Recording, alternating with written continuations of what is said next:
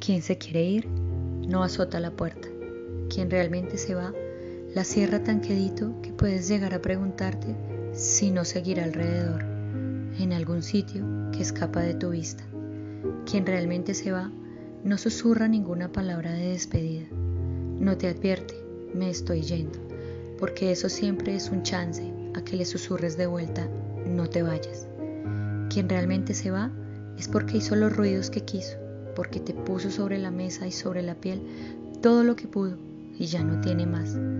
Quien realmente se va, lo dio todo. O tal vez no, pero no te quiso dar más. Cuando alguien realmente se va, se rompen los cristales de la habitación por el mutismo. No hay gritos, no hay llamadas de auxilio a las 3 de la mañana, no hay mensajes entrecortados. Cuando alguien realmente se va, el único que habla por él es el silencio. Quería que el amor me rescatara y le puse rostro de humano. Le puse nombre y apellidos. Le di mi corazón y algunas noches me desvelé en su cuerpo creyendo que ella podía darme respuestas de cosas que yo tenía que encontrar solo. Le di poder sobre las fibras más profundas de mi vida y la dejé verme desmoronarme.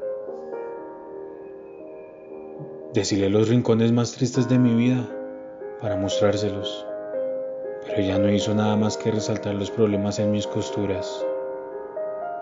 Pero ¿Qué le costaba apretar mi mano y mentirme diciendo que todo estaría bien? ¿Cuánto esfuerzo requería el tomar mi rostro y por dos segundos hacerme sentir que el mundo da menos miedo?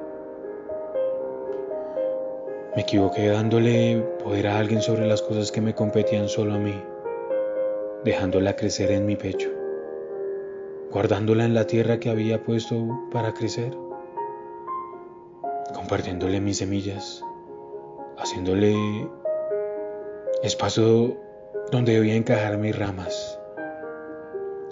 Le compartí agua en mis tiempos de sequía. Le dejé el espacio donde daba más bonito el sol. Le permití ser mi primavera.